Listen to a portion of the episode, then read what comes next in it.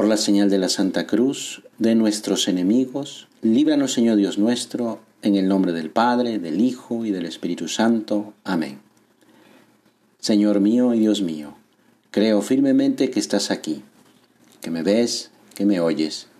Te adoro con profunda reverencia. Te pido perdón de mis pecados y gracia para hacer con fruto este rato de oración.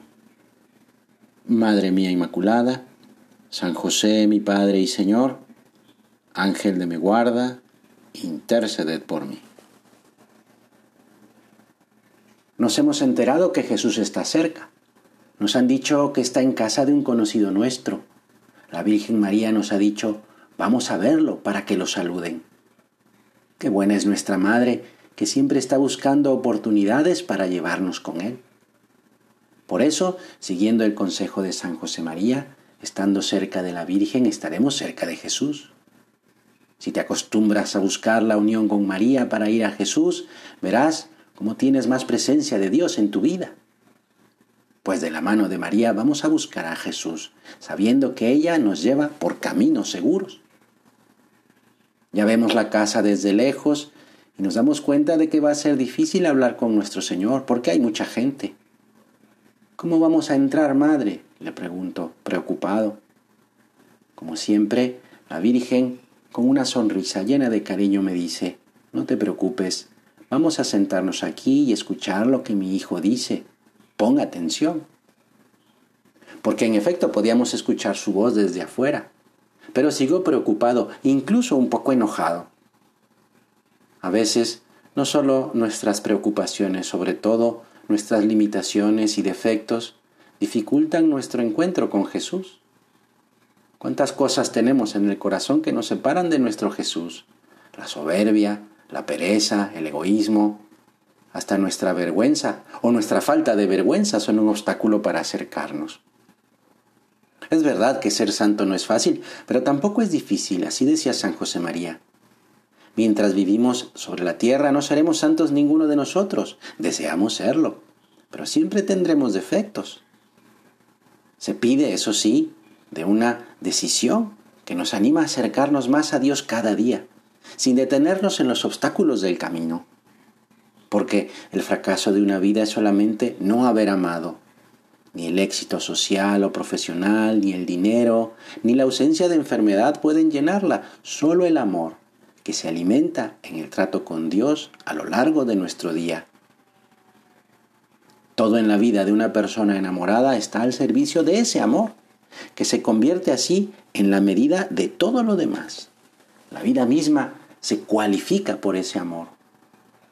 Como enamorados del Señor, queremos que todos los momentos y circunstancias de nuestra vida los convirtamos en ocasión de amarlo más y de servir con alegría y sencillez a todas las personas que tenemos cerca. Alguien se ha dado cuenta de que la madre de Jesús está allí y van a avisarle. Tu madre y tus hermanos están afuera y quieren verte. Tus hermanos. He escuchado bien porque aquel amigo lo dijo gritando. Tus hermanos. Sí, Señor, yo quiero ser tu hermano, quiero ser de tu familia. Quisiera que cada cosa que hago tenga un tono nuevo, un color distinto, porque quiero hacerla con la conciencia de que soy tu hermano y que este propósito permanezca todos los días, no solo en unos momentos cuando rezo un poco y después me olvido de ti, mi Jesús. Que mi modo de pensar, de ver, de reaccionar, de querer, sea contigo, Señor, y por ti, mi Jesús, ayúdame a ser como tú, otro Cristo, el mismo Cristo. Así, viviendo tu vida, Señor, todo tendrá un sentido nuevo, más profundo, el dolor y la alegría, Quisiera encontrarte en todo, mi Señor, para así mostrar con mi vida tu amor a los demás. Porque tú, Jesús, eres el primogénito entre muchos hermanos y nos llamas a ser hijos de Dios. Es el mayor regalo que hemos recibido, un regalo que es el mayor de todos los regalos, que Dios llame hijo al hombre y que el hombre llame padre a Dios. Pero, ¿qué has dicho Jesús? Perdóname, madre, otra vez estaba distraído. La veo y tiene los ojos cerrados, su rostro lleno de paz, ese rostro que siempre busco y que siempre encuentro en mi Madre Buena. que mi madre y mis hermanos son estos, los que escuchan la palabra de Dios y la cumplen, me dice alguien con cara de te has perdido lo mejor. Ay Señor, ya ves cómo soy. Hablo y hablo y no te escucho.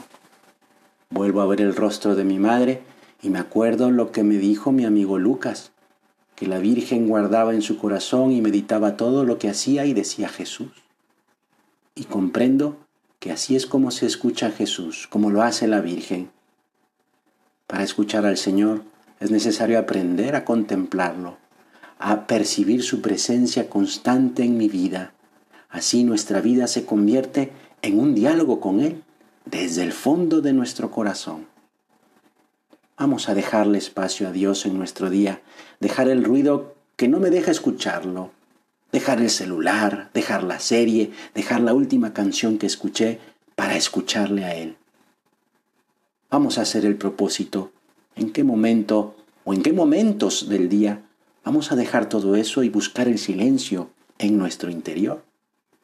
El silencio es capaz de abrir un espacio interior en lo más íntimo de nosotros, para hacer que allí habite Dios, para que su palabra permanezca en nosotros, para que el amor a Él arraigue en nuestra mente y en nuestro corazón y anime nuestra vida. Y contemplando en silencio, Dejamos que Jesús nos hable al corazón, que su humildad desarme nuestra soberbia, que su pobreza desconcierte nuestra vanidad, que su ternura sacuda nuestro corazón insensible. Porque al mirarle, contemplarle, nos damos cuenta de que somos amados por Jesús. Saboreamos la maravilla del amor, del amor que Dios me tiene. Por eso, imitando a mi Madre la Virgen, yo también cierro los ojos y escucho desde mi corazón a Jesús, mi hermano. Te doy gracias, Dios mío, por los buenos propósitos, afectos e inspiraciones que me has comunicado en esta meditación. Te pido ayuda para ponerlos por obra. Madre mía Inmaculada, San José, mi Padre y Señor, Ángel de mi guarda, interceded por mí.